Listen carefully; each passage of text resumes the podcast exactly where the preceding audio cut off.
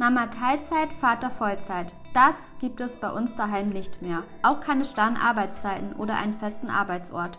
Nein, nicht einmal die klassischen Mama- und Papa-Aufgaben. Familienfreundliches Arbeiten bedeutet für Jana Berger und ihren Mann, dass es endlich klappt mit der Vereinbarkeit von Familie und Beruf und mit der fairen Rollenaufteilung. New Work, Homeoffice, Remote Work, partnerschaftliche Arbeitsmodelle und Gleichberechtigung. Ohne sie wären sie als Menschen, Ehepartner, Mutter und Vater nicht da, wo sie jetzt sind.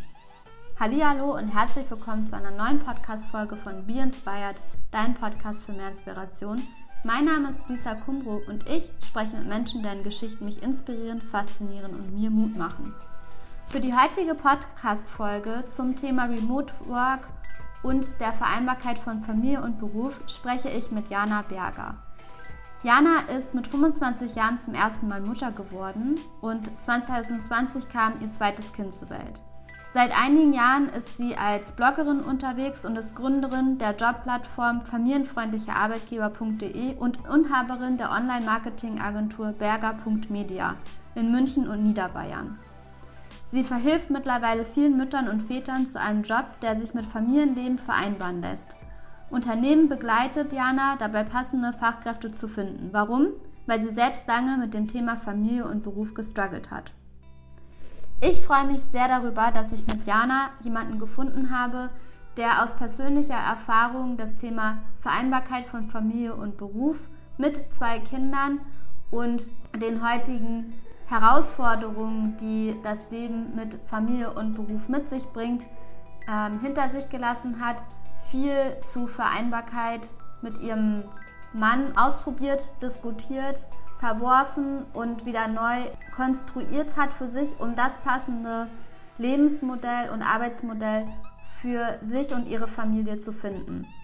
Wir sprechen über das Thema Remote Work im Kontext von Vereinbarkeit von Familie und Beruf, was Familienfreundlichkeit eigentlich bedeutet, was Vereinbarkeit, Vereinbarkeit nicht nur in dem Kontext von dem klassischen Familienmodell mit Kindern, sondern dass Vereinbarkeit ein Konstrukt ist, welches für jeden Menschen ein wichtiges Konzept ist, egal mit oder ohne Kinder. Zudem spreche ich mit Jana auch über ihre Jobplattform familienfreundlichearbeitgeber.de, die sie ins Leben gerufen hat und was die Kernbotschaft dahinter ist. Für mich ist Jana auf jeden Fall eine sehr inspirierende Persönlichkeit und ich habe mich sehr gefreut, mit ihr eine Gesprächspartnerin zu finden, die durch ihre eigenen persönlichen Erfahrungen Menschen dabei helfen möchte, den passenden Arbeitgeber für ihr Lebensmodell zu finden. Ich wünsche dir jetzt viel Freude beim Anhören und danke, dass du mich auf meiner Reise begleitest. Herzlich willkommen zu einer neuen Podcast-Folge von Be Inspired, dein Podcast für mehr Inspiration. Heute bin ich hier zusammen mit Jana Berger und Jana, ich freue mich wirklich sehr, dass du dir heute die Zeit nimmst, mit mir über das Thema Remote Work im Kontext von Vereinbarkeit von Familie und Beruf zu sprechen. Und bevor wir in das Thema einsteigen, vielleicht können wir erstmal ein bisschen einchecken. Also wie bist du heute da? Und vielleicht magst du dich auch einmal den ZuhörerInnen vorstellen, für alle, die dich noch nicht kennen. Ja, hallo, danke für die Einladung. Ich bin ein bisschen erkältet. Ähm, von daher hoffe ich ja, dass meine Stimme nicht zu rau klingt. Aber ich habe mich sehr gefreut, dass du mich eingeladen hast und ähm, freue mich natürlich auch über das Thema Remote-Arbeiten äh, in Bezug auf Vereinbarkeit von Familie und Beruf zu sprechen hier.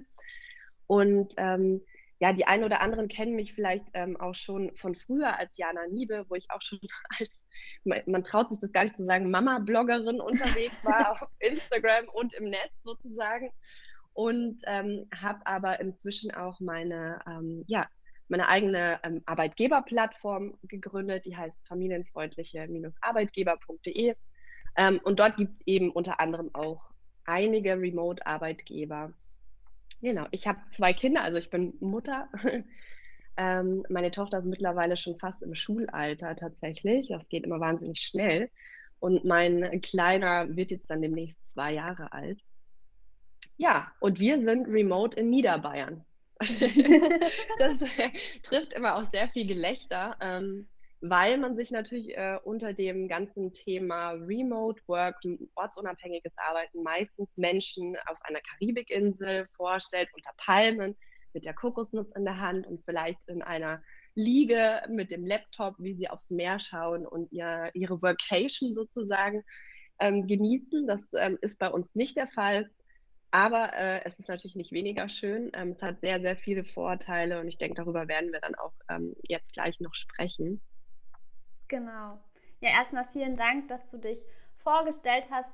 Ich check auch noch mal ganz kurz ein. Ich bin sehr gut da. Ich äh, habe tatsächlich äh, von meiner Arbeit aus haben wir jetzt nämlich auch ein Remote Work Framework eingeführt bei uns und äh, war jetzt die letzten zwei Wochen in England bei meiner ehemaligen Gastfamilie in Cambridge und es war sehr, sehr schön, mal wieder auch nach dieser verrückten Corona-Zeit äh, mal irgendwie so einen Ortswechsel zu haben und wieder zusammenzukommen und diese Zeit zu verbringen. Und äh, das finde ich persönlich hat so einen großartigen Mehrwert in dem Kontext von Remote Work. Also dementsprechend, ich habe es auch schon für mich genutzt und sitze jetzt aktuell bei meinen Eltern auch auf dem Dorf äh, in der Nähe von Lübeck und die Sonne scheint und es ist ganz wunderbar, dass wir heute hier zusammensitzen und sprechen. Ich bin immer noch begeistert davon, welche Möglichkeiten sich immer ergeben, wenn man auch, wir haben es ja eben auch schon im Vorgespräch gesagt, auch LinkedIn so als Plattform habe ich jetzt vor ein paar Wochen und Monaten für mich auch entdeckt und ich nutze LinkedIn eigentlich schon extrem lange. Also im Studium damals wurde LinkedIn, ich habe in England studiert, war so die Jobplattform, wo wir uns irgendwie alle drauf äh, ähm, äh, tummeln sollten. Und, äh, und jetzt erst mittlerweile, so in den letzten zwei, drei Jahren, würde ich sagen, hat LinkedIn auch so ein bisschen mehr an, äh, ja, an Einfluss gewonnen und insbesondere so die letzten Monate. Und bin immer wieder erstaunt, wenn man so ein bisschen mutig ist, äh, für die Themen, für die man auch brennt, loszugehen, was da für wunderbare Verbindungen entstehen, so wie jetzt gerade. Deswegen möchte ich mich nochmal bedanken, Jana, dass du dir die Zeit nimmst. Und genau, wir wollen ja über das Thema Remote Work sprechen. Du hast es eben gerade schon angesprochen. Vielleicht nochmal ein bisschen äh, zurückgehen im Kontext von, wie, inwiefern kann Remote Work auch ein, äh, ein guter Faktor sein in Bezug auf Vereinbarkeit von Familie und Beruf? Und in, in welcher Lebensphase bist du vielleicht auch das erste Mal mit diesem Framework in Berührung gekommen? Und welche Welten haben sich dadurch auch für dich und deine Familie eröffnet? Mhm. Also wir kommen ja aus der Stadt. Ähm, ich, wir kommen aus München und ich nenne München immer gern so die, ja, der Albtraum für jede Familie eigentlich weil es ist auch ähm, tatsächlich statistisch bewiesen oder auch belegt, dass man zum Beispiel in so einer Stadt wie München kein Vermögen aufbauen kann als durchschnittlicher Mensch oder auch Familie, dass deine Ausgaben deine Einnahmen eins zu eins auffressen. Ja.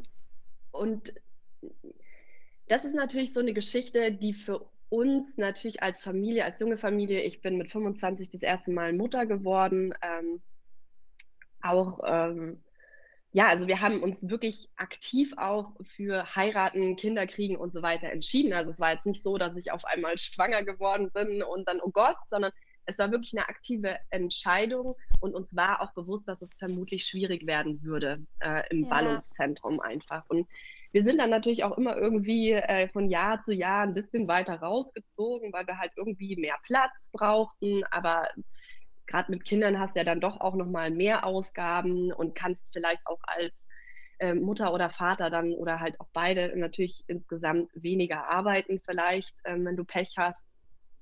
Ähm, und bei uns war es einfach so eine Geschichte, dass wir gesagt haben, okay, wir möchten wirklich diese ehrliche, echte, funktionierende Vereinbarkeit leben. Das war Punkt eins. Ähm, und Punkt zwei war, wir wollten halt auch eine Gleichberechtigung haben mhm. als Elternpaar. Und es war einfach schwierig in der finanziellen Situation. Ähm, mein Mann hat Vollzeit gearbeitet ähm, in der Festanstellung und ich habe 30 Stunden gearbeitet, bin aber immer in die Stadt reingefahren. Das heißt, ich hatte noch mal 10 Stunden Fahrzeit in der Woche on top, also war eigentlich auch dann noch Überstunden und so weiter ja. und so fort. Wir waren letztendlich, muss man fast so sagen, gezwungen, beide mehr oder weniger in Vollzeit zu arbeiten mit Kindern. Weil wir mussten ja irgendwie unseren äh, Lebensunterhalt finanzieren. Und ähm, ja, so kam es, dass wir uns dann sozusagen auch das erste Mal mit ähm, Vereinbarkeit beschäftigt haben und natürlich auch mit dem Thema, welche Alternativen hat man denn, ähm, welche alternativen Arbeitsmodelle, was brauchen wir denn auch, um diese Vereinbarkeit, um diese Gleichberechtigung leben zu können. Und das war natürlich ein sehr langwieriger Prozess aus ganz vielen Learnings und Fails, dass wir auch immer dachten, so, das ist es jetzt. Und dann war es das halt irgendwie doch nicht. Also ich habe halt auch, ich bin natürlich in Elternzeit gegangen, weil, naja, das macht man halt so, ja, als Frau in Elternzeit gehen. Und mein Mann hat damals bei einem sehr konservativen, äh, männergeführten ähm, kleinen Unternehmen gearbeitet. Und er hat sich gar nicht fragen trauen, ob er diese zwei Monate Elternzeit nehmen kann. Oder also wäre auch undenkbar gewesen, dass er zum Chef gegangen wäre und gesagt hätte, ich gehe jetzt in Teilzeit. Also das, das, das wäre ja irgendwie so was ganz Basiges gewesen. Mhm. Und ähm, von daher war irgendwie klar, dass ich in Elternzeit gehe und dass ich danach dann auch in Teilzeit ähm, nur arbeiten gehe, wobei man da auch sagen muss, na, irgendwie muss das Geld ja auch rein. Also ja. du hast ja diese wahnsinnig hohen Mieten. Das bedeutete für mich eben diese 30 Stunden. Aber am Ende des Tages war ich natürlich auch Vollzeit weg. Ich habe es mir immer schön geredet und habe gesagt, naja, ich arbeite ja in Teilzeit, dann hast du noch diese ganze Care-Arbeit on top. Du musst die Kinder ja hinfahren, du musst sie wieder abholen. Wir haben keinen Kindergartenplatz bekommen. Ähm, und das war natürlich dann auch einfach schwierig. Also du hast diese ellenslangen Pendelwege, ja. allein schon in die Arbeit meistens. Das ist ja auch, auch so ein, Thema, was wir bestimmt auch gleich nochmal besprechen werden, wenn es um äh, Remote Work geht. Also du hast diese die Zeitverschwendung, Ressourcenverschwendung, unendliche Geldverschwendung, äh, gerade jetzt auch zu den äh, Benzinpreisen sozusagen nochmal viel drastischer. Ja, und ähm, irgendwie mussten wir für uns halt nach und nach einfach rausfinden, wie funktioniert Vereinbarkeit, wie möchten wir auch arbeiten, wie möchten wir auch als Paar hm, Familie leben. Und so sind wir dann am Ende des Tages zu Remote Work gekommen. Ich hatte damals ähm, ein Interview geführt, ähm, ein, also beruflich ein Interview geführt ähm, mhm. mit der Theresa von Get Remote, die ist ja sozusagen die Remote-Expertin. Äh, die hat jetzt auch ein, ein Buch ähm, äh, rausgebracht, Produktivität braucht kein Büro, wo ich auch einen kleinen, ähm, mini kleinen Text dazu schreiben durfte, wo ich mich auch sehr geehrt gefühlt habe.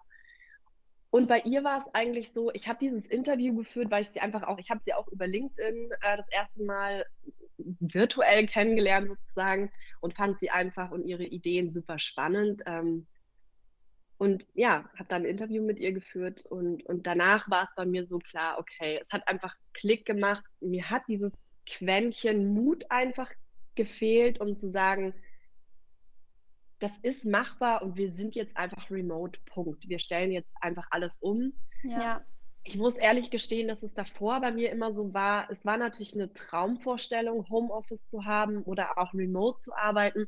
Aber ich habe irgendwie das in der Realität, in der Umsetzung nicht so gesehen. Mhm. Ich habe für viele relativ konservative Unternehmen gearbeitet. Mein Mann genauso. Ich meine, München weiß jeder, ist nicht Berlin.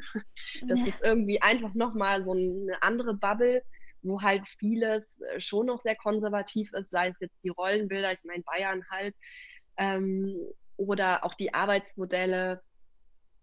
Ja, und von daher ah, kam ich dann quasi das erste Mal in Berührung und habe dann echt aufgelegt und habe mir gedacht, ich ändere jetzt mein Leben. Fuck off. ich mache die Scheiße nicht mehr mit. ja.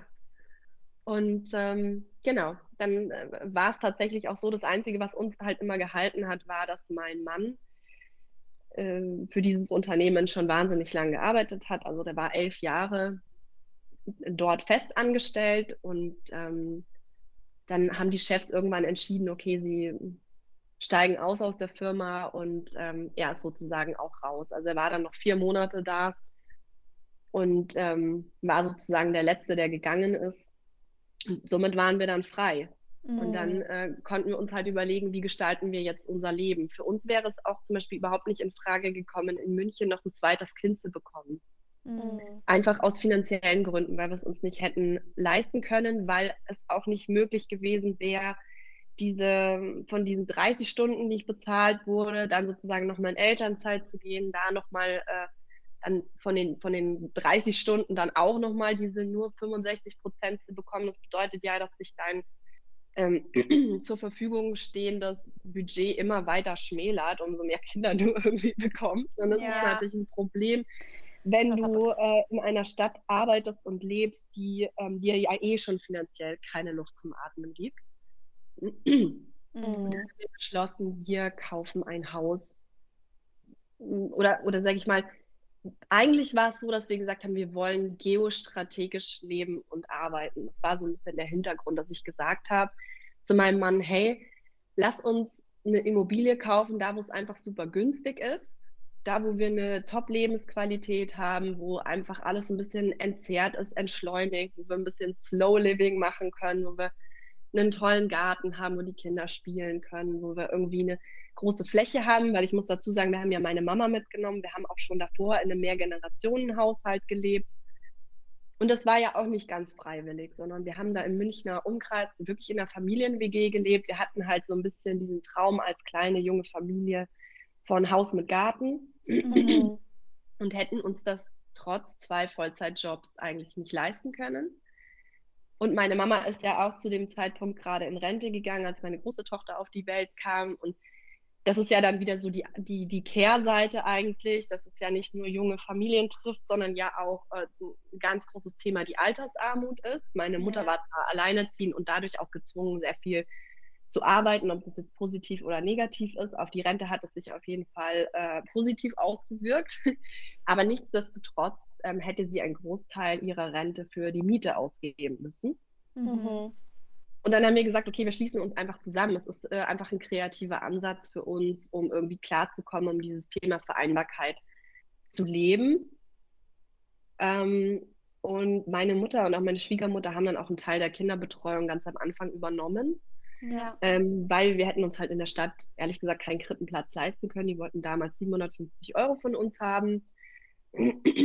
Das war einfach unmöglich. Also ich äh, ich kann nur noch mit dem Kopf schütteln. Okay, erzähl erstmal weiter, ja. ja, genau. Dann, ja, absolut. Es ist ähm, wirklich, genau, man kann nur mit dem Kopf schütteln und man weiß gar nicht, wie man das als, als Familie im weitesten Sinne stemmen soll. Ob die Oma da jetzt dazugehört oder nicht, wie auch immer man das Ganze definiert. Und ähm, uns wurde dann auch damals gesagt, ähm, meine Tochter ist dann knapp drei gewesen, da haben wir schon gemerkt, die, die Betreuung durch Oma und Opa und so, das, das reicht einfach nicht mehr, die braucht jetzt wirklich auch andere Kinder. Und wir haben uns da dann irgendwie über so ein, so ein offizielles Verfahren auch für einen Betreuungsplatz beworben und haben ihn nicht bekommen. Wir haben ihn einfach nicht bekommen. Ähm, wir haben da richtig, äh, mussten da vor, also in die, in die Turnhalle von der Schule, mussten vorsprechen. Mein Mann total aufgeregt, die Schweißperlen auf der Stirn. Also da war wirklich fix und fertig. Und am Ende haben wir keinen Platz bekommen ähm, mit der inoffiziellen Begründung, dass äh, November geborene Kinder äh, im, in München und Umkreis sowieso keine Chance haben. Okay. Also die bis Oktober geborenen Kinder äh, rücken wohl manchmal noch nach, aber dann ist Schluss. Dann hast du halt mhm. einfach keinen Platz. Klar, du könntest ihn natürlich einklagen und so weiter und so fort. Aber das war uns dann auch irgendwie zu blöd und ähm, weiß ich nicht. Also den Weg wollten wir irgendwie einfach nicht gehen. Vielleicht hätten wir es machen können und sollen, aber die Kraft war einfach nicht da, weil wir ja eh schon viel mit Arbeiten etc. beschäftigt waren. Und dann haben wir einen Kindergartenplatz bekommen, so richtig auf dem Kuhdorf, also nochmal 20 Kilometer von uns entfernt und wir waren ja schon recht weit draußen. Ich bin ja zum Arbeiten immer nach München gefahren. Und das waren halt Fahrtwege von teilweise, wir sind am Tag 50, 100 Kilometer gefahren, um alles unter einen Hut zu bekommen, wo wir dann wieder beim Thema Vereinbarkeit sind. Ja. Und das war, ja, es hat viel Geld gekostet und viel Zeit gekostet, viel Nerven gekostet und am Ende hat einfach nichts funktioniert, so wie wir das uns vorgestellt haben. Ja, genau. Und dann kam ich eben mit dieser Idee, wir ziehen aufs Land. Und ähm, als Städter hat man ja immer so ein paar Mythen im Kopf. Außerhalb der Stadt, da gibt es keine Arbeitgeber, da gibt es keine Betreuung, da, ja, du mhm. hast vielleicht eine Lebensqualität, aber da ist nichts los und es gibt keine Cafés und keine, ja, und es ist natürlich totaler Quatsch. Also hat sich einfach wahnsinnig viel geändert. Und wir haben hier einen Kindergarten, und ich schwärme auch ganz oft auf LinkedIn von unserem Kindergarten. Wir sind hier in so einer 6000 ähm, Einwohnergemeinde. Und wir haben einen Kindergarten, der schaut aus wie ein Google Headquarter. das ist ja mega. Also es ist wirklich fußläufig um die Ecke. Wir brauchen zwei Minuten zu diesem Kindergarten. Der hat eine Mensa. Unfassbar, da sind 150 Kinder drin, aber es ist ein, es ist ein glücklicher Ort. Und da kriege ich echt Gänsehaut und Tränen in den Augen, weil ich habe mir das halt so sehr auch für meine Kinder gewünscht. Jetzt muss ich echt aufpassen, dass ich nicht heule. Aber es war, also es ist für mich immer wieder bewegend, auch da reinzukommen und zu sehen, meine Kinder sind da gut aufgehoben ja. und sind da glücklich und ähm, die Betreuerinnen sind glücklich, die Kinder sind glücklich und wir haben jetzt uns tatsächlich auch entschieden, unseren äh, kleinen Sohn ähm, mit knapp über einem Jahr auch schon da reinzugeben, weil wir halt auch alle persönlich kennen. Wir treffen die auf den Dorffesten, wir kennen die Kinder von den Erzieherinnen und es ist halt einfach ähm, im Ver Vergleich zu dem, was wir vorher hatten, einfach ähm, so ein Happy Place, mhm. wo die Energie halt auch einfach passt und wo du, meine Kinder wollen da gar nicht mehr raus. Schön. Also bis ich, bis ich da jeden Tag draußen bin, da vergeht eine halbe, dreiviertel Stunde. Weil die halt auch irgendwie super viel Spielzeug auch in den Fluren haben und offenes Konzept und es ist, und wir zahlen halt auch extrem wenig für diesen Kindergarten, weil der natürlich irgendwie auch noch gefördert wird und äh, grundsätzlich einfach die Preise hier ganz anders sind. Ja, ähm, genau. so viel zu dem Thema, wie es vorher war und wie es jetzt ist ja, vielleicht hast du auch noch ein paar Fragen, die ich dann auch direkt noch beantworten kann, bevor ich ja jetzt äh, hier nur quatsche. Ohne Struktur. Ja, erstmal, also ich musste jetzt auch fast äh, schon weinen, als du äh, gerade das erwähntest, weil, ähm, also warum musste ich den Kopf schütteln? Ich finde das äh, unfassbar, welche Steine äh, jungen Familien aktuell in den Weg gelegt werden. Also ich selber bin nicht Mutter, aber äh, meine, meine Mutter hat eine äh, Kindertagespflege und berichtet natürlich auch immer von, von äh, den Eltern und auch bei mir im Unternehmen äh, versuchen wir auch viel zum Thema Vereinbarkeit von Familie und Beruf zu unternehmen, auch gerade so Kita-Platzvermittlung äh, und Unterstützung und ähm, das geht mir immer sehr nahe, wenn ich dann meine Kolleginnen, die mich dann anrufen, ganz verzweifelt und sagen, Lisa, ich kriege keinen Kita-Platz. So kann das irgendwie über eure Kooperation funktionieren. So. Und man versucht dann schon über unsere Kooperation, natürlich, die haben dann natürlich auch wieder Kooperation mit anderen Unternehmen, also ganz so einfach ist es dann auch immer nicht. Und äh, zum Glück konnten wir schon einige Familien vermitteln, aber es ist natürlich lange nicht so viele, wie man sich das so wünschen würde. Und insbesondere auch in Berlin, auch ist ja auch eine Großstadt, sind die Verhältnisse, würde ich sagen, genauso wie in, in München. Auch so die äh, Mietpreise sind einfach extrem. Also ich weiß manchmal gar nicht, wie, äh, wie man das stemmen soll, wenn man jetzt auch nicht zu den BesserverdienerInnen dieses Landes gehört. Also da frage ich mich immer, wie soll das alles funktionieren? Dieses ganze System äh, verstehe ich langsam nicht mehr.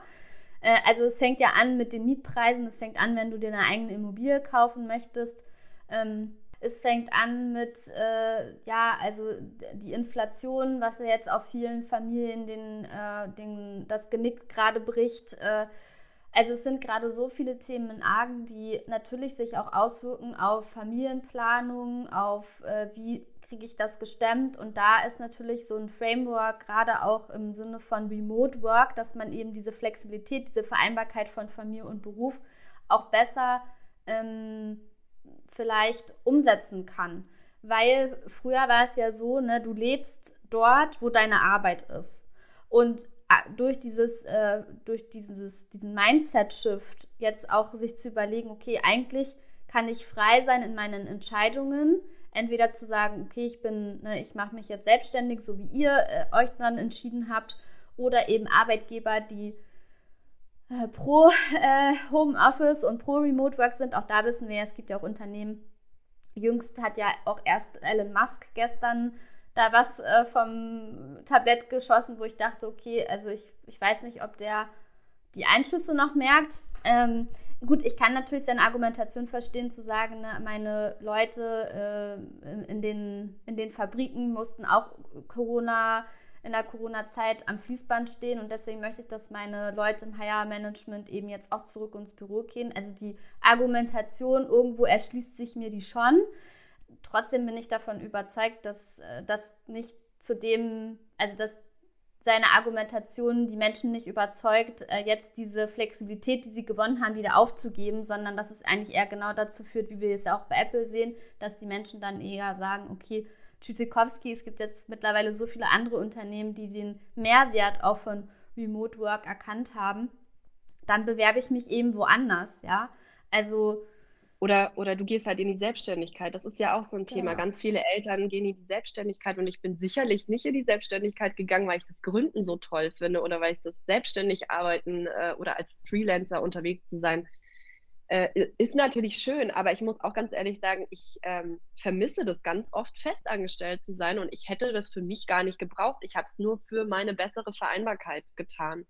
Und ja. wenn ich sozusagen früher gewusst hätte, was ich heute weiß, hätte ich mich nicht selbstständig gemacht. Dann hätte ich mir einfach einen familienfreundlichen Arbeitgeber gesucht oder einen Remote-Arbeitgeber gesucht und hätte gesagt, okay, ähm, ich, ich möchte einfach weniger äh, Ausgaben haben. Ich ziehe dahin, wo die Immobilienpreise günstig sind. Ich kaufe mir da was, ich kriege dann einen Kindergartenplatz oder einen Krippenplatz ähm, und arbeite aber von mir aus äh, trotzdem weiterhin für ein Unternehmen in München oder Berlin oder wo auch immer hm. Da wäre ich die Erste gewesen, die gesagt hätte, hey, hier bin ich. Ja. Ja, also ich meine, man muss ja auch gucken, man bindet die Mitarbeiter ja nicht nur, sondern man hält sie ja vielleicht auch in der Branche oder grundsätzlich als Festangestellte, weil sonst sind die einfach weg. Genau. Und was würdest du sagen jetzt, seitdem du das erste Mal auch in Berührung gekommen bist oder auch den, die Entscheidung mit deinem Mann gemeinsam getroffen hast, okay, das ist jetzt der Weg, wir wollen Vereinbarkeit von Familie und Beruf für uns anders denken, als so wie es bisher die Gesellschaft vorgelebt hat. In den letzten Jahren, was würdest du denn sagen, hat sich auch vielleicht zum Positiven verändert in dieser ganzen Debatte und Diskussion? Ja, klar. Also ich meine, durch, durch Corona hat sich natürlich schon viel verändert, dass man einfach auch gemerkt hat oder viele Unternehmen gemerkt haben, okay, Homeoffice, Remote Work, das bedeutet nicht, dass man da jetzt nicht arbeitet oder dass man irgendwie nur auf Urlaub unterwegs ist, sondern man arbeitet ja genauso wie vorher auch. Man hat sein gleiches Pensum, ähm, nur es fallen vielleicht die Pendelzeiten weg. Man, man hat eben, na, also dieses ganze äh, Verständnis, wie das Ganze funktioniert und dass es funktioniert, das ist jetzt einfach bei vielen Unternehmen auch da, auch wenn sich einige auch noch dagegen wehren, aber da muss ich, äh, spreche ich auch oft mit Unternehmen, die sagen, wir wollen kein Remote Work anbieten, äh, wir, wir kennen die Vorteile, wir wollen das nicht. Und die versuche ich auch gar nicht zu überzeugen, sondern ich denke mir immer, ich hoffe, ihr könnt gut schwimmen. Ja. Viel Spaß, ciao. Ja. Weil ich kann es natürlich nachvollziehen. Es, ähm, es ist natürlich einfach neu irgendwo. Ja. Wobei das ja auch gar nicht stimmt, weil dieses ganze Freelancer-Tum ja eigentlich auch schon immer remote war. Und da selbst wenn ich die gleiche Tätigkeit für ein Unternehmen mache, ähm, wenn ich Freelancer bin, akzeptiert jeder, dass ich eben nicht im Unternehmen bin, dass ich arbeite, wo ich will. Da fragt keine Sau danach. Aber ich habe immer so ein bisschen den Eindruck, die Festanstellung ist für viele Vorgesetzte ein Freifahrtschein zur absoluten Kontrolle und Macht über Menschen. Hm. Und das ist natürlich irgendwo einfach auch eine falsche Herangehensweise, die sich auch so, glaube ich, nicht mehr lange ähm, hält, sondern ich glaube grundsätzlich, dass das Mindset, auch was das Thema New Work, Remote Work ähm, angeht, eher dazu geht, zu sagen, okay, du bist zwar fest angestellt, aber du hast eigentlich Freiheiten wie jemand, der Projektarbeit macht, wie jemand, der Freelancer ist. Weil am Ende des Tages weiß ja jeder, ein Freelancer bringt genauso gute Arbeit und Erfolgsergebnisse wie jemand, der festangestellt ist, kann genauso loyal sein, auch wenn es, ich weiß, viele Unternehmen anders sehen und denken, ein Festangestellter sei loyaler als ein Freelancer. Das ist einfach Bullshit. Ähm, ich bin da auch schon ganz oft ähm, mit dem Glaubenssatz äh, in Berührung gekommen und kann einfach nur sagen, nein, ähm, es ist egal, was ich für eine, was ich für einen Vertrag habe mit einem Unternehmen, wenn die Werte sich einfach matchen, wenn man menschlich zusammenpasst, wenn, wenn man die Arbeit gerne macht, dann bin ich genauso loyal als Freelancer wie als Festangestellter und kann aber umgekehrt auch ja genauso schon innerlich gekündigt haben, wenn ich festangestellt bin. Also es ist für mich keine nachvollziehbare Argumentation. Ja. Und ich glaube einfach, dass es da immer mehr Freiheiten geben wird und das ist ja auch schon ein Weg, den wir gerade einfach erkennen und der sich durch Corona, durch die Pandemie, äh, durch das ähm, gezwungene oder erzwungene Homeoffice ja schon, äh, sag ich mal, beschleunigt hat. Mhm. Ja. Ich hatte auch, als ich äh, in Vorbereitung nochmal durch dein LinkedIn-Feed gescrollt bin, bin ich auf einen Post aufmerksam geworden, der mich sehr nachdenklich gestimmt hat. Und zwar ging es da um einen Repost von jemandem, äh, die geschrieben hat, ach, sie wollen Homeoffice, dann sind sie also Mutter. Und äh, das würde mich mal interessieren aus deiner Perspektive. Du hast ja auch gerade gesagt, du hast ja auch aus, aufgrund deiner eigenen Erfahrungen und äh, äh, ja die Problematik und Herausforderungen, die ja viele Familien haben, ja auch den bist ja den Schritt gegangen, auch eine Jobbörse für familienfreundliche ähm, Arbeitgeber zu gründen.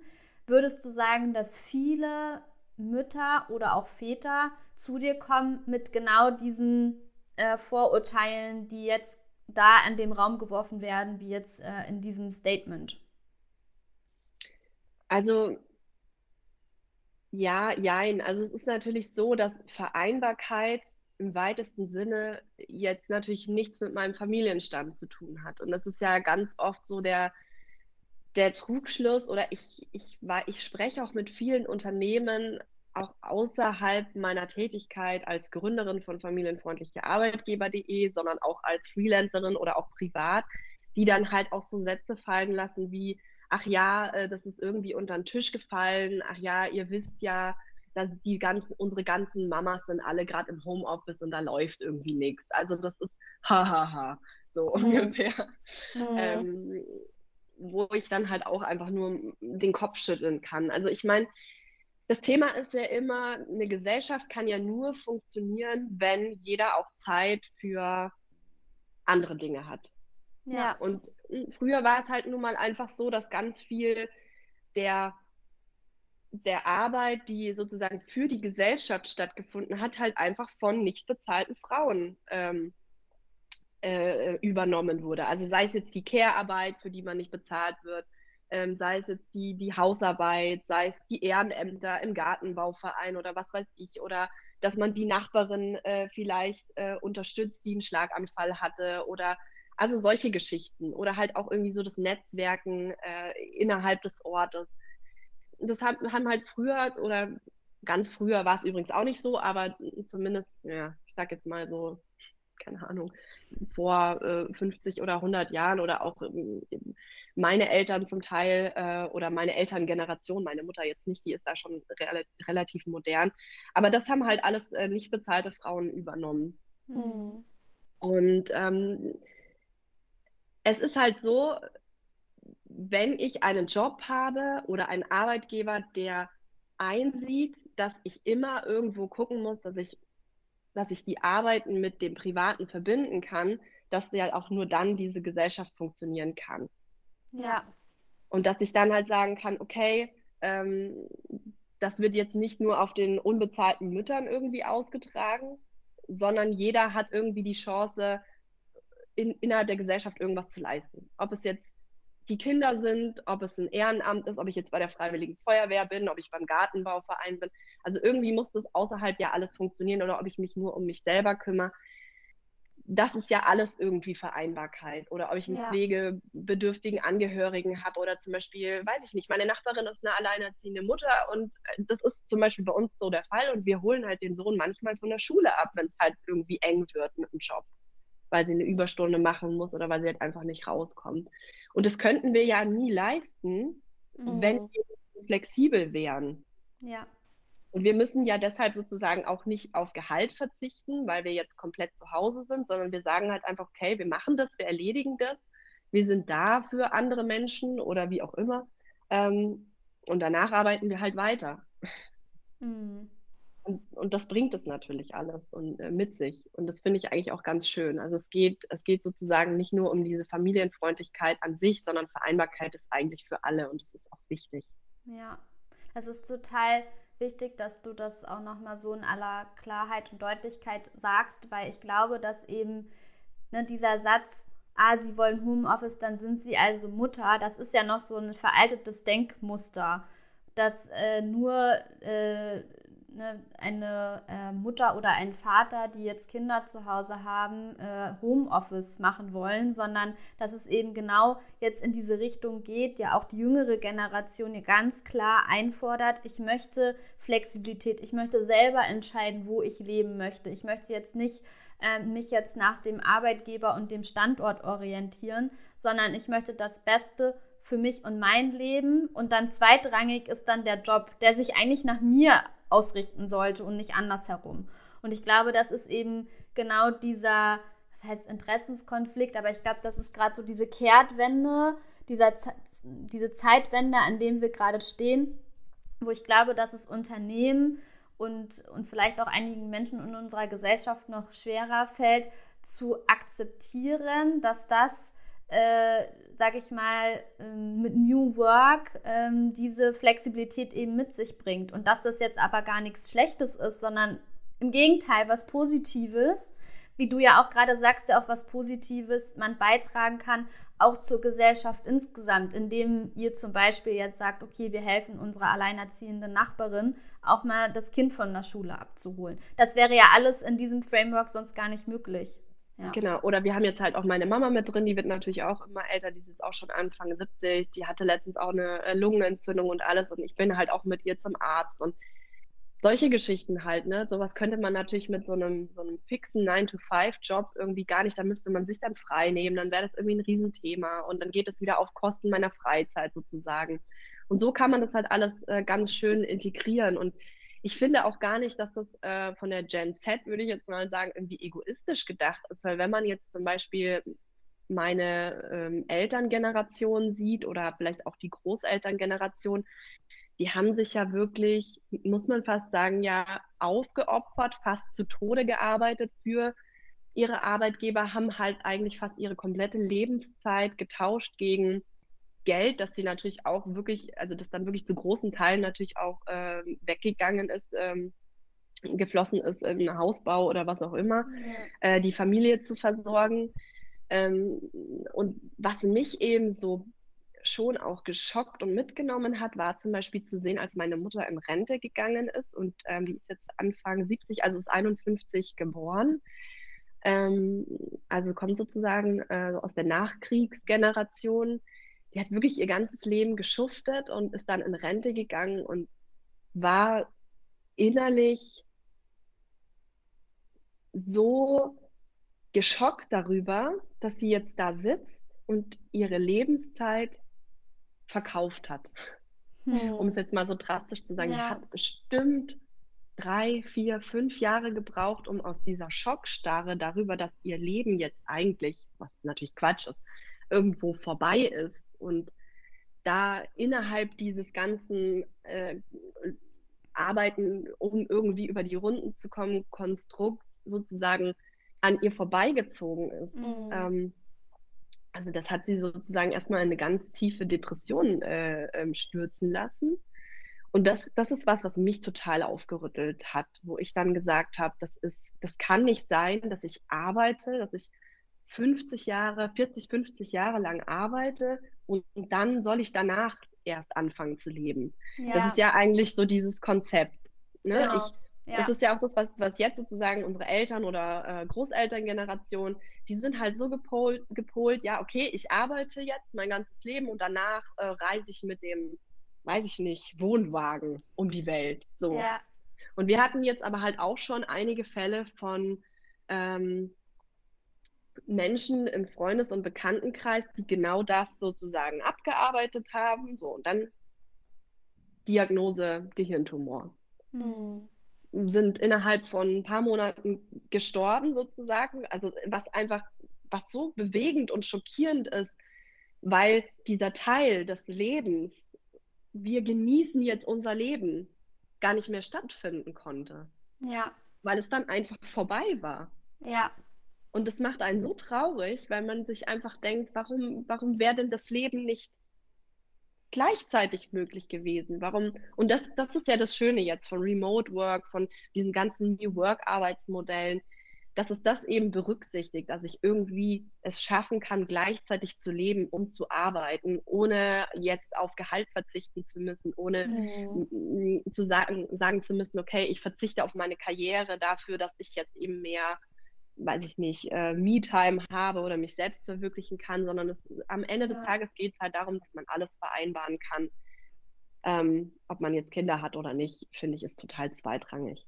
Ja, und am Ende ist es ja auch wirklich so, dass diese, dass der Gedanke der neuen Arbeitsmodelle ja im Grunde genommen etwas ist, dass wir Arbeit anders definieren, als so wie es hunderte Jahre lang gelebt wurde. So, es ist eigentlich ein Aufbruch in eine neue Zeit. Und das macht einigen Angst und einige sind eben, sage ich mal, ja, bereiter, eben da einen Schritt zu wagen und äh, sich dem anzunehmen und zu sagen, aber es funktioniert. Es funktioniert sogar besser als vorher. Und ich denke auch immer so, das, was du am Anfang auch erwähnt hast, ne, der Stress mit Pendeln, ich habe keinen Kita-Platz, ähm, dann muss ich noch irgendwie, weiß ich nicht, 30 Kilometer dorthin fahren, um mein Kind abzuholen. Dann habe ich aber einen Job in einer Stadt und äh, mein Haus ist dann aber auf dem Land und dann mache ich so zickzack, zickzack, bis ich dann sozusagen alles abgearbeitet habe. Das heißt, du bist ja viel ähm, mit viel mehr Stress auch äh, rennst du durch das Leben, um das irgendwie alles um, unter einen Hut zu bekommen. Und ähm, ich meine, Stress ist ja auch nichts Gutes für einen Menschen. Also das heißt, da sind wir ja auch nicht so produktiv, wie wir sein könnten. Also auch da denke ich mir immer, dass die, äh, dass dieses ähm, neue Arbeitsmodell äh, auch viel ähm, ja, stressfreier sein kann und äh, dass wir uns auch wirklich auf die Dinge konzentrieren können, die für uns relevant sind. Absolut, ja. Und ich meine, der Stress, der, der führt ja nicht nur zu psychischen Problemen, sondern ja ganz oft auch zu körperlichen Symptomen. Und ich finde, allein schon dafür lohnt es sich einfach, das Stresslevel zu reduzieren, was ja eben, wie du schon gesagt hast, gar nicht dazu führt, dass man jetzt vielleicht weniger produktiv ist, sondern ganz im Gegenteil. Dadurch, dass man mehr auf sich achtet, ähm, kann man vielleicht auch einfach länger, also ich meine, man läuft ja sozusagen, muss man ja immer so versinnbildlichen. Es ist ja wie die Arbeitswelt oder das Arbeitsleben ist ja wie so ein Marathon und ich kann den Marathon nicht die ganze Zeit durchsprinten, weil äh, nicht umsonst gibt es so viele Leute, die dann an Depressionen leiden, die einen Burnout haben oder ja, ja Bandscheibenvorfälle etc. pp, weil sie den ganzen Tag äh, zehn Stunden oder acht Stunden am Tag, äh, fünf Tage die Woche, die letzten zehn Jahre nur am Schreibtisch gesessen haben. Wir alle wissen ja, dass es nicht gesund ist. Und ähm, ja, ich, ich muss auch ganz ehrlich sagen, also mittlerweile ist es ja auch so, dass wir sozusagen von einem Vollzeitjob und einer reduzierten, äh, einem reduzierten Vollzeitjob beide in Teilzeit gegangen sind. Wir die Kinder halt auch äh, gemeinsam zum Kindergarten bringen und sie teilweise auch gemeinsam wieder abholen und die Zeit ähm, danach dann auch ganz oft mit den Kindern verbringen. Und das ist halt einfach eine ganz andere Lebensqualität. Das ist auch eine Arbeit, das ist auch ein Stress. Also das darf man sich jetzt auch nicht so romantisch vorstellen, von wegen, ja, ja wir gehen jetzt Eis essen und schwimmen und es ist alles so toll und wir laufen über die Wiese. Und ich meine, Kinder sind auch echt manchmal wirklich anstrengend, ja. Und das, und das ist genau mhm. das, was du auch sagst. Wir müssen, glaube ich, einfach Arbeit äh, neu definieren und Arbeit ist nicht nur Erwerbsarbeit, sondern Arbeit ja. ist so viel mehr, auch innerhalb der Gesellschaft, innerhalb der Familie und das muss halt auch äh, anerkannt und wertgeschätzt werden und deswegen ist Vereinbarkeit auch so wichtig, weil es eben nicht nur darum geht, äh, weiß ich nicht, remote zu arbeiten und Teilzeit zu arbeiten und dann äh, sich auf die Liege zu legen und irgendwie einen Cocktail zu schlürfen, sondern es findet ja so viel mehr Arbeit außerhalb der Erwerbsarbeit statt, die man ja sonst vielleicht gar nicht schaffen würde. Ja, ja. Und das muss, das äh, müssen meiner Meinung nach auch die Arbeitgeber einfach berücksichtigen. Dass es äh, zum Beispiel bei einer Teilzeit arbeitenden Mutter danach nicht äh, auf den Spielplatz geht und irgendwie, wir machen uns jetzt Highlife und alles easy peasy, sondern die arbeitet vielleicht bis um neun, bis die Kinder dann wirklich im Bett sind und fällt dann selber oder räumt danach noch auf. Mhm. Ähm, ja. Ja, da hat man teilweise mehr Arbeit erledigt an dem Tag als mancher, der vielleicht im Büro geblieben ist. Und das ist natürlich eine Geschichte, die ganz oft äh, in, in den Köpfen der Menschen einfach sich in der Vorstellung anders darstellt, als es ja. dann in der Realität wirklich ist. Ne, ist ein Knochenjob, Eltern sein. ja, vor allem, was ich auch so absurd finde, ist, dass das so, also dass jetzt mit dem Shift kriegen wir das besser hin, aber dass das in der Vergangenheit so, weiß ich nicht, so wegignoriert wurde. Ich meine, Kinder sind unsere Zukunft. Und wenn man sich nicht um sie kümmert, was, was wird dann aus den nachfolgenden Generationen? Also wie stellen wir uns das denn vor? Dementsprechend ist für mich das so logisch, dass Vereinbarkeit von Familie und Beruf an oberster Stelle stehen sollte. Ähm, ja. Absolut, weil ich meine, wir haben ja einen Fachkräftemangel und was, was könnten wir Besseres tun, als sozusagen neue Fachkräfte zu produzieren? Und wenn wir sozusagen die Menschen immer nur daran hindern, ähm, Kinder ja. zu bekommen, die wir ja aber eigentlich brauchen, dann macht das alles gar keinen Sinn. Nee, genau. Vielleicht können wir noch mal ganz kurz über äh, familienfreundlichearbeitgeber.de sprechen. Vielleicht kannst du noch mal so ein bisschen darüber sprechen, was ist die Idee, was ist dir auch wichtig und vielleicht auch noch mal darüber zu sprechen, was sind dann eigentlich die Kriterien für ein familienfreundliches Arbeitsmodell. Also worauf achtest du, wenn du ArbeitgeberInnen auf deine Plattform lässt und dann versuchst ja auch Menschen dann zu vernetzen mit familienfreundlichen Arbeitgebern? Mhm. Ja, total gerne. Also ähm, mein Mann und ich, wir sind ja eigentlich die direkte Zielgruppe. Also wir haben ja sozusagen alles in unserem Leben irgendwie auf Vereinbarkeit jetzt mittlerweile ausgerichtet. Wir haben super viele Learnings gemacht, was Vereinbarkeit auch nicht unbedingt ist oder wie es nicht für uns nicht funktioniert hat. Ähm, und dabei ist uns einfach aufgefallen, dass Vereinbarkeit und auch Familienfreundlichkeit etwas höchst Individuelles ist nicht nur, dass Vereinbarkeit natürlich für alle irgendwo wichtig ist, ob sie nun Kinder haben oder nicht, sondern auch die Eltern oder auch die Mütter immer über einen Kamm zu scheren und zu sagen, familienfreundlich, das ist Teilzeit und es ist äh, vier Tage in der Woche und am Freitag haben die dann frei. Deswegen haben wir dann auch zum Beispiel hier, äh, unsere Schule hat äh, freitags keinen Hort, ja. Anscheinend, weil Mütter ja freitags sowieso nicht arbeiten. Also wo ich mir auch immer denke, Leute, äh, wir haben 2022. ähm, also es ist, es ist was höchst Individuelles und das wollten wir einfach widerspiegeln. Also wir sind ja keine klassische Jobbörse. Man kann zwar auch Jobs inserieren bei uns, aber darum geht es eigentlich nicht primär, sondern es geht primär darum, dass wir ein Verzeichnis schaffen wollen, dass Menschen, die ähm, einen Job suchen, der mit ihrem Privatleben vereinbar ist, ähm, sozusagen auch guck, ein, eine Anlaufstelle haben, wo sie einfach gucken können, okay, ähm, wer könnte denn da in Frage kommen? Und da haben wir so ein ganz simples Filtersystem auch, wo wir halt einfach mal ähm, aus meiner jahrelangen Erfahrung, ich beschäftige mich ja jetzt schon super lange mit dem Thema Familienfreundlichkeit und Vereinbarkeit, auch beruflich, aber auch privat, ähm, Kriterien festgelegt. Also es ist wirklich so eine Litanei an äh, Dingen, die, die wir sozusagen zur Auswahl geben. Ich kann, eigentlich ist es wie wenn ich äh, in ein ähm, ja, Fastfood-Restaurant gehe und da sehe ich ganz viele Zutaten. Na, da sind die Gurken und die Tomaten und irgendwie fünf verschiedene Soßen und ich kann mich zwischen drei verschiedenen Brötchen irgendwie entscheiden. Und das ist eigentlich im Endeffekt familienfreundliche Arbeitgeber. Ich sage halt, okay, ich für meinen Teil äh, als Individuum, als in meinem Familienkonstrukt mache mir Gedanken, ich brauche das und das und das und das, damit Vereinbarkeit bei mir funktioniert. Ja. Und das muss kein Teilzeitjob sein, das muss auch kein Remote-Job sein. Ja, das entscheidest du ganz alleine, was für dich funktioniert. Und vielleicht hat auch mal etwas funktioniert, was vielleicht jetzt auch nicht mehr funktioniert. Das ist ja auch so eine Geschichte. Äh, auch das darf sein.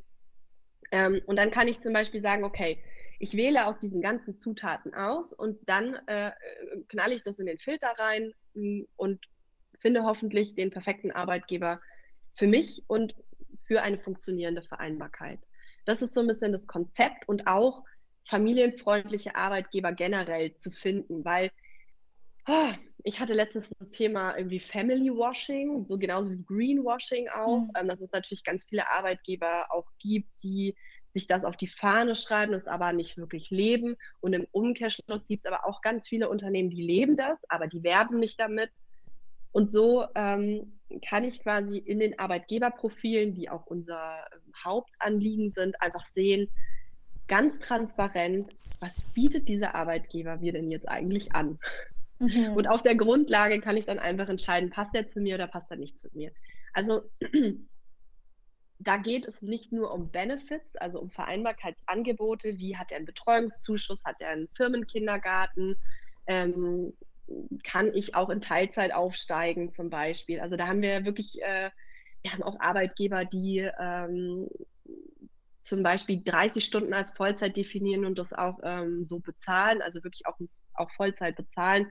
Da kann ich wirklich ähm, mich äh, freudig mal durchklicken und gucken, was, was könnte für mich denn jetzt mal in Frage kommen. Aber es geht halt auch um Werte. Also ich kann auch nach Werten filtern. Was ist mir denn jetzt wichtig? Möchte ich ein äh, familienfreundliches Betriebsklima haben? Ähm, keine Ahnung ist es mir wichtig, dass der Arbeitgeber zu seinen mündlichen Aussagen und Zusagen zum Beispiel steht. Ja, ne, weil wir kennen das natürlich alle äh, leider, ähm, dass es ganz oft so ist, dass wenn jemand jetzt seine Schwangerschaft verkündet oder auch äh, sagt, er geht jetzt länger in Elternzeit, dass dann ganz oft Beförderungen zurückgezogen werden oder Gehaltserhöhungen zurückgezogen werden. Mhm. Auch sowas kann ich auswählen oder dass ich sage, mir ist es einfach super wichtig, dass ich einen pünktlichen Feierabend habe weil ich bin alleinerziehend und ich muss mein Kind um 15 Uhr oder um 17 Uhr oder was auch immer aus dem Kindergarten abholen. Ähm, und ich kann dann nicht weitermachen. Ähm, nach solchen Kriterien kann ich halt einfach filtern. Und ähm, das war mir halt persönlich einfach oder uns auch wahnsinnig wichtig, dass wir diesen, dieser Individualität der Vereinbarkeit Raum geben und dass wir eben nicht sagen, wie es viele andere machen, so der ist familienfreundlich, was auch immer das heißen soll. Hm. ähm, und äh, jetzt, keine Ahnung, kannst du dich mal da bewerben und dann im Vorstellungsgespräch mal rausfinden, was er selber, was dieses Unternehmen jetzt selber als familienfreundlich äh, definiert überhaupt. Weil da äh, gibt es halt ganz viele Diskrepanzen oft. Ähm, das Unternehmen definiert als familienfreundlich, ähm, wir haben auch Teilzeitjobs ja. Und ähm, wenn du, wenn dein Kind mal krank ist, dann äh, kannst du auch mal früher gehen. Und das ist für die dann familienfreundlich. Und für mich ist aber vielleicht familienfreundlich, weiß ich nicht, dass ich remote arbeiten kann, weil ich dann nicht mehr fahren muss, weil ich dann wohin ziehen kann, wo, wo ich mir einfach diese Vereinbarkeit auch wirklich ermöglichen kann. Ähm, mhm. Ähm, oder ähm, mich rufen auch ganz viele verzweifelte Väter zum Beispiel an, die ähm, unbedingt auch in Teilzeit arbeiten möchten aber einfach keinen Arbeitgeber finden, ähm, der ihnen das ermöglicht. Also ähm, man, man kann nach ganz vielen verschiedenen Kriterien suchen und ich glaube, das ist auch der Grund zum Beispiel, warum wir so eine, ähm, also wir haben zum Beispiel auch eine relativ hohe ähm, Väterquote und auch eine relativ hohe Quote an Menschen, die gar keine Kinder haben, was ich total witzig finde. Aber weil es heißt ja familienfreundliche Arbeitgeber.de. Ähm, aber ich finde es auf der anderen Seite auch wieder so schön, weil es einfach dieses Konzept so bestätigt. Und es geht halt einfach darum, um Individualität, um Transparenz, um ähm, aber auch einfach äh, familienfreundliche Arbeitgeber zu finden überhaupt. Das ist ja schon die größte Herausforderung, die man auf Jobsuche hat. Und dann kommt natürlich auch der Fachkräftemangel dazu, dass ich halt für mich persönlich auch entschieden habe, eine Jobbörse macht eigentlich keinen Sinn, weil Jobbörsen funktionieren nicht mehr oder werden auch in Zukunft nicht mehr funktionieren. Ähm, das ist, glaube ich, vielen auch noch gar nicht klar, weil die meisten Menschen sind nicht auf Jobsuche. Die meisten mhm. Fachkräfte haben einen Job. Ja. Und wenn ich einen Job habe, mache ich mich nicht auf Jobsuche. Ja. Sondern dann bin ich vielleicht wechselwillig, okay, ja, aber die Not ist noch nicht so groß, dass ich wirklich aktiv auf Jobsuche gehe. Und dann ist es wichtig zu zeigen, oder sagen wir mal so, ich bin dann vielleicht schon in einem Angestelltenverhältnis, aber ich könnte mir schon vorstellen, für einen Arbeitgeber, der mir mehr Vereinbarkeit ermöglicht oder der einfach, weiß ich nicht, mir meiner Individualität und Flexibilität mehr Raum gibt, könnte ich mir schon vorstellen, dann den Arbeitgeber zu wechseln. Und das ist ja sozusagen, wie der ähm, Arbeitnehmermarkt aktuell funktioniert. Ja. So. Und ich glaube, das, das ist eigentlich so das Entscheidende auch, dass es dass sich da auch hauptsächlich Menschen bewegen, die halt sagen, okay, ich bin eigentlich und es passt schon und so, aber wenn der geil ist, dann bewerbe ich mich da. Mhm. genau. deswegen geht es halt, genau, deswegen ist auch sozusagen der, der Ansatz zu zeigen, was ist an dem Arbeitgeber einfach besser, was, was kannst du da besser vereinbaren oder was matcht sich vielleicht auch besser. Ähm, einfach zu, zu berücksichtigen, dass sich der komplette Markt einfach verändert hat. Mhm.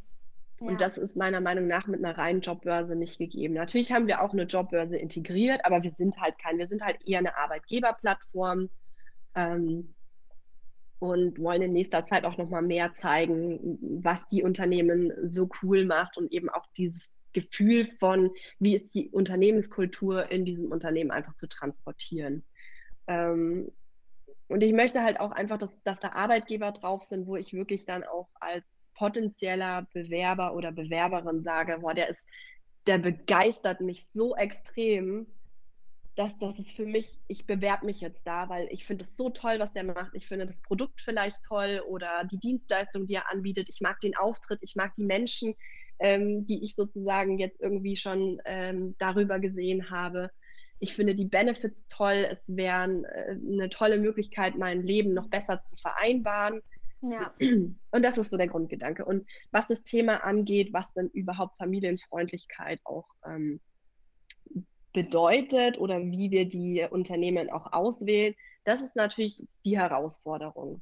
Einfach die Unternehmen zu finden, die authentisch familienfreundlich sind, weil man muss ja ganz ehrlich sagen, wir sitzen ja jetzt nicht in jedem Unternehmen und wir haben auch nicht in jedem Unternehmen gearbeitet, auch wenn ich das total gern machen würde, aber ich glaube, so viel Lebenszeit habe ich gar nicht, ja. dass ich mich in jedes Unternehmen reinsetzen äh, könnte und dann einfach mal irgendwie drei Monate mal so nachfühlen, wie die Familienfreundlichkeit denn da ist. Ich glaube, das ist einfach unrealistisch, aber ähm, da geht natürlich sehr viel über Empfehlungen, also das ähm, ist mir persönlich ganz wichtig, dass die meisten ähm, Arbeitgeber, die auf der Seite sind, mir von jemandem empfohlen wurden. Mhm. Ähm, meistens von Mitarbeitern eben selber, die sagen, hey, der ist super familienfreundlich und äh, ich kann ihn dir einfach nur empfehlen.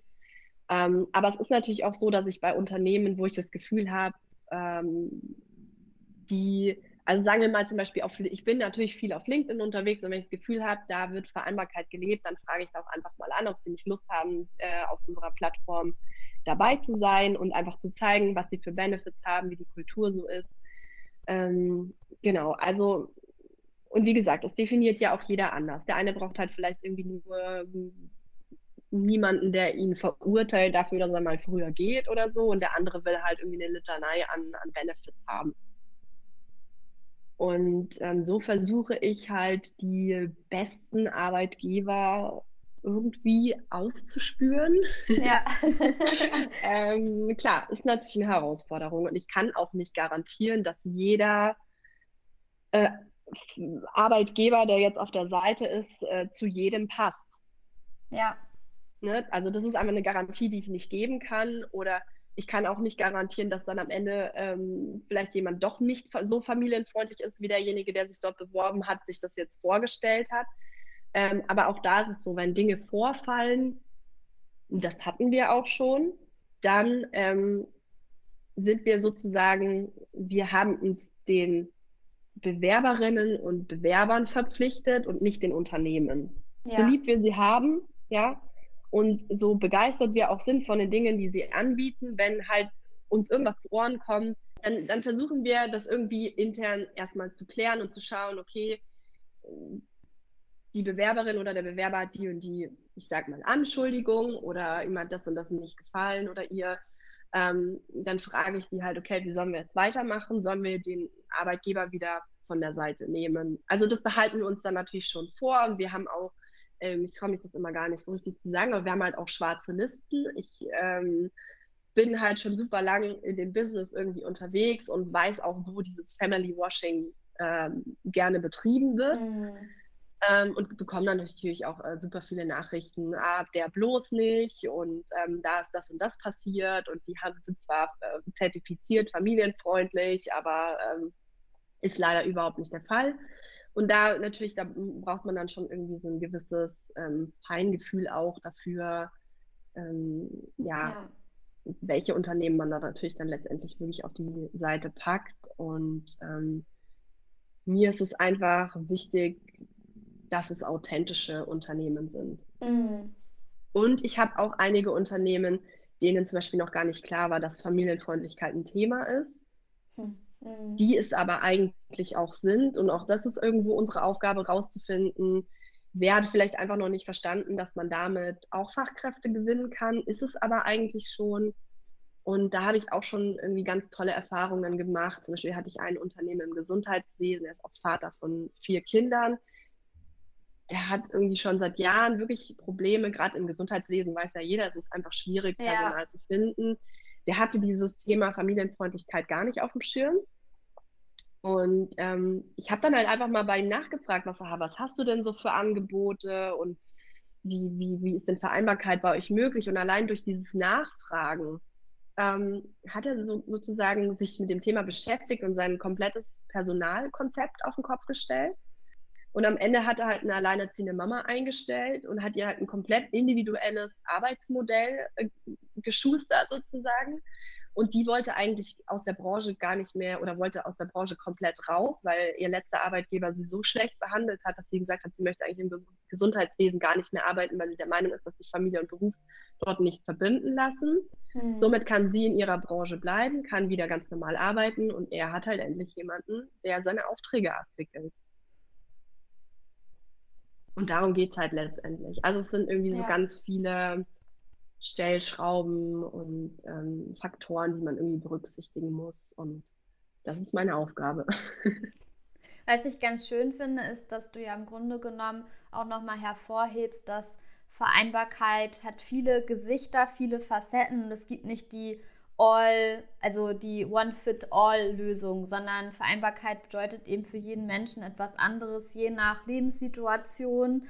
Und äh, ich glaube, das ist auch nochmal so so etwas, äh, dass man da schon auch nochmal herausstellen kann, äh, zu sagen, Vereinbarkeit ist jetzt nicht unbedingt immer das, was man vielleicht im ersten Step damit verbindet, sondern hat ganz, ganz unterschiedliche Facetten, die ihr da ja auch auf eurer Plattform mit auflistet. Und vor allem, was ich auch sehr, sehr schön finde, das Beispiel, was du gerade aufgegriffen hast, auch ArbeitgeberInnen zu zeigen, vielleicht seid ihr schon familienfreundlich, ihr wisst es aber noch gar nicht oder welche Möglichkeiten äh, sich bieten, Menschen familienfreundliche Konstrukte anzubieten, um dann eben diesen Fachkräftemangel auch vorzubeugen. Und wenn das dann auch gut funktioniert, ist das ja dann auch wieder ein, ein ja, auch ein gutes Zeichen für das Unternehmen, dass dann e eventuell oder sicherlich dann auch wieder mehr Menschen bereitwillig sind, für dieses Unternehmen zu arbeiten. Absolut, ja. Ja. Was ich auf jeden Fall auch noch mit aufnehmen wollte, ist dieses, ähm, du hattest auch etwas geschrieben, das fand ich total ähm, super. Und zwar, unsere Kinder sind zu 50 Prozent Mama und zu 50 Prozent Papa. Warum dann nicht auf 50 Prozent Familie und 50 Prozent Beruf für beide Elternteile? Und ich finde, das ist ja natürlich dann auch nochmal ähm, ja, ein äh, ein gewisser Aspekt von Vereinbarkeit von Familie und Beruf.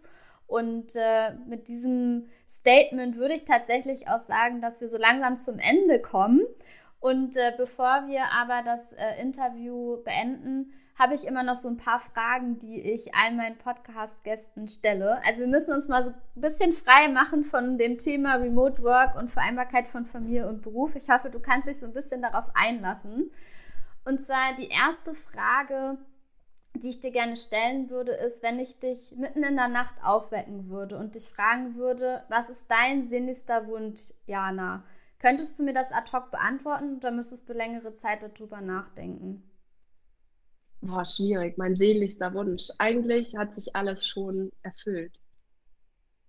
Also ist tatsächlich, ja, alles manifestiert und so gekommen. richtig, richtig schön. Und die nächste Frage, die darauf auch so ein bisschen einzahlt, ist, wenn du dir jetzt vorstellst, du bist an das Ende deines Lebens angekommen, was hoffentlich noch sehr, sehr lange ist und du noch viele, viele glückliche Jahre auch mit deiner Familie verbringen durftest. Und du liegst auf deinem Sterbebett und blickst auf dein Leben zurück. Was ist so eine Sache, die du auf gar keinen Fall bereut haben möchtest?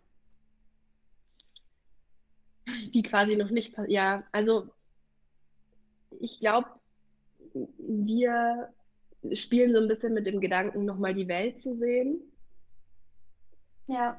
Und ich glaube, wenn wir das nicht machen, weil wir immer irgendwelche Gründe finden, es nicht zu tun, zum Beispiel unsere Kinder, mein Gott, es ist natürlich nochmal was anderes mit Kindern, um die Welt zu reisen. Ich glaube, dass wir das sehr, sehr stark bereuen werden. Mhm. Und wenn wir, und dass wir uns halt auch noch mal einen Ticken freier machen müssen von vielen Dingen. Ähm, ja, zum Beispiel, mein Mann verkauft irgendwelche äh, ja, Maschinen und so, so Zubehörteile. Und da sagt er halt oft, ja, aber wir können nicht drei Monate nach Barcelona fahren, weil wer verschickt denn das? Ja, und das ist sozusagen sein Business, was am wenigsten Geld bringt, aber uns am meisten hier hält. Ja. Und ich glaube, ich fände es schade, wenn man da keine Lösung findet und dann halt wirklich äh, das als Ausrede nimmt, um äh, zu Hause zu bleiben und nicht drei Monate nach Barcelona zu fliegen mit den Kindern. Mhm.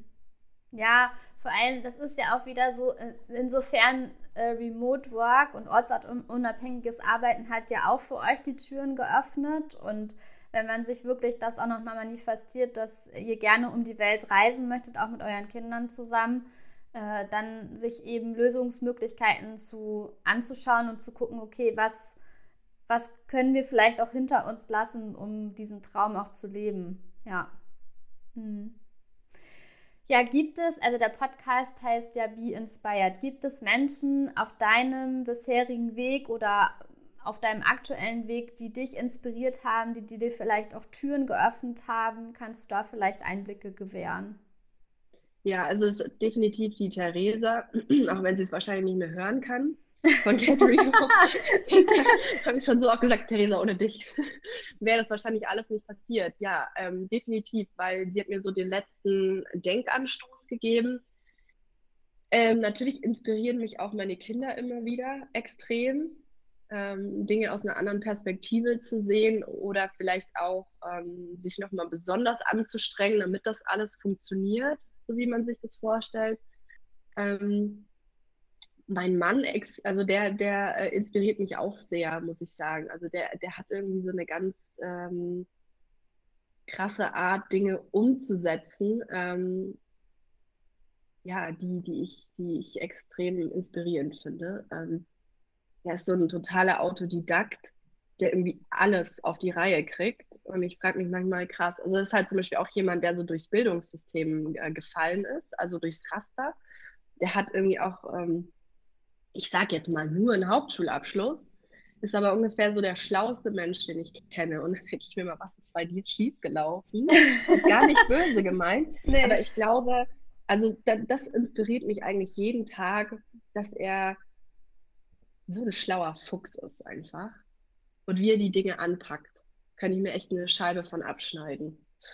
Oh, richtig schön. Und ich finde auch, da muss man auch nochmal sagen, so unser Schulsystem hat überhaupt nichts damit zu tun, wie schlau jemand ist oder wie nicht.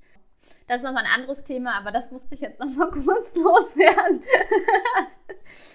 ja, wenn jetzt äh, Menschen, die jetzt heute zugehört haben, sagen, boah, äh, Diana, die ist ja so eine coole Frau und auch äh, mit arbeitgeberfreundlich.de ähm, würden wir uns gerne noch mal mehr beschäftigen. Wie kann man sich jetzt mit dir in Verbindung setzen?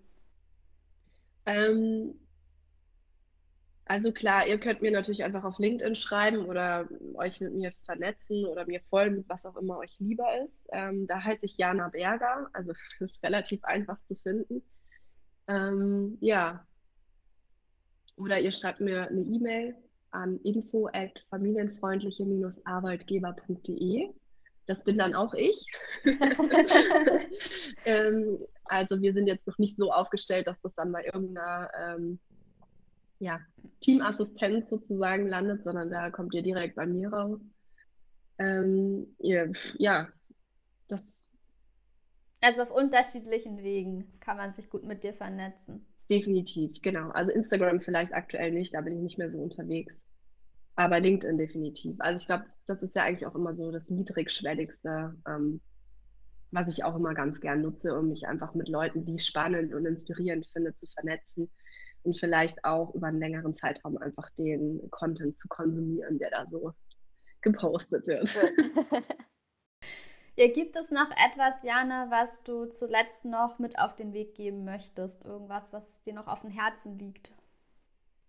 ja, vielleicht so ein kleiner Appell ähm, an alle, die zuhören, macht euch einfach frei. Erfindet keine Ausreden, warum dieses oder jenes nicht geht. Das Leben ist so kurz. Ähm, macht euch die Welt, wie sie euch gefällt. Jetzt. Danke, Jana, für deine Zeit. Es war ein ganz großartiges Gespräch. Es hat mir sehr, sehr viel Freude gemacht. Danke auch für deine Offenheit und dein Vertrauen, äh, so tolle Einblicke auch gewährt zu haben. Und äh, ich freue mich auf jeden Fall schon auf äh, nächste Gespräche, die wir bestimmt auch noch fortführend äh, führen werden. Und sage jetzt erst an dieser Stelle erstmal großen Dank. Vielen Dank an dich. Ich hoffe, du gehst genauso inspiriert aus diesem Gespräch heraus wie ich. Ich möchte noch mal ein paar Thematiken hervorheben, denn es ist im Kontext von Remote Work und New Work geht es einfach um eine neue Arbeitsbewegung. Es geht nicht nur darum, mehr Flexibilität im Job oder einen Homeoffice-Tag mehr in der Woche zu haben, sondern es geht darum, den Begriff Arbeit neu zu definieren und umzusetzen. Denn warum sind so viele Menschen unzufrieden mit ihrem Job? Meist doch nicht, weil ihnen die Arbeit an sich nicht gefällt. Wir sind unglücklich, weil unsere Arbeitswelt nicht mehr zu uns passt, zu unseren Arbeitsmodellen, zu unseren Bedürfnissen und insbesondere zu unseren Bedürfnissen, um Familie und Beruf zu vereinen und darüber hinaus grundsätzlich die Vereinbarkeit von unseren Bedürfnissen, die wir als Individuum haben und wie wir diese passend zu unserem Job gestalten können. Dabei ist es auch wichtig zu beleuchten, why we need more family-friendly jobs, unter anderem weil auch Väter ein Recht auf Zeit mit ihren Kindern haben. Der Schlüssel zu Vereinbarkeit und Gleichstellung sind vor allem Arbeitgeber, die dies auch zulassen. Unsere Kinder sind zu 50% Mama und zu 50% Papa. Warum dann nicht auf 50% Familie und 50% Beruf für beide Elternteile? Vereinbarkeit hat viele Gesichter und es und es gibt nicht eine familienfreundliche Joblösung für alle, sondern es geht darum, ein Konstrukt zu ermöglichen, welches auf die einzelnen Bedürfnisse und lebensphasenorientierte Modelle angeht. Also, dass man als Angestellter mit Kindern jederzeit die Möglichkeit haben sollte, das Arbeitsmodell ändern zu können sei es jetzt die wöchentliche Stundenanzahl nach oben oder nach unten korrigieren zu dürfen, wenn die Kinder in den Kindergarten gehen oder an die Schule kommen oder man merkt, dass einem gerade alles um die Ohren fliegt. Das sind alles Konzepte, die ich mit Jana diskutiert habe und ich bin sehr gespannt darüber, welche Erkenntnisse du aus dem Interview mitgenommen hast. Schreib mir das gerne auf meinem heutigen LinkedIn-Post oder bei Instagram. Ich freue mich auf jeden Fall sehr von dir zu hören und mich mit dir zu connecten. Und ich würde mich natürlich auch super darüber freuen, wenn du mir eine Rezension da lässt über iTunes. Und vielleicht hast du dir ja auch schon mal Gedanken gemacht, welche Menschen dich auf deinem Weg inspiriert haben, welche Menschen dir Tür geöffnet haben. Und vielleicht magst du diesen Menschen ja einfach mal eine Nachricht schreiben und dich dafür äh, bedanken, weil oftmals tun wir Menschen ja auch Dinge aus Selbstlosigkeit und wissen das oftmals gar nicht, welchen Impact wir bei anderen Menschen hinterlassen haben. Und vielleicht ist das ja ein Anreiz, darüber mal nachzudenken und dem einen oder anderen mal einfach Danke zu sagen. An dieser Stelle kann ich mich nur bedanken bei dir, dass du mich auf meiner Podcast-Reise begleitest, dass du bis hierhin zugehört hast. Ich freue mich schon auf die nächste Folge, wenn es wieder um das Thema Remote Work und warum die Arbeit von heute nicht darüber bestimmen sollte, wie wir heute, morgen und übermorgen arbeiten. Be inspired and inspire others. Deine Lisa.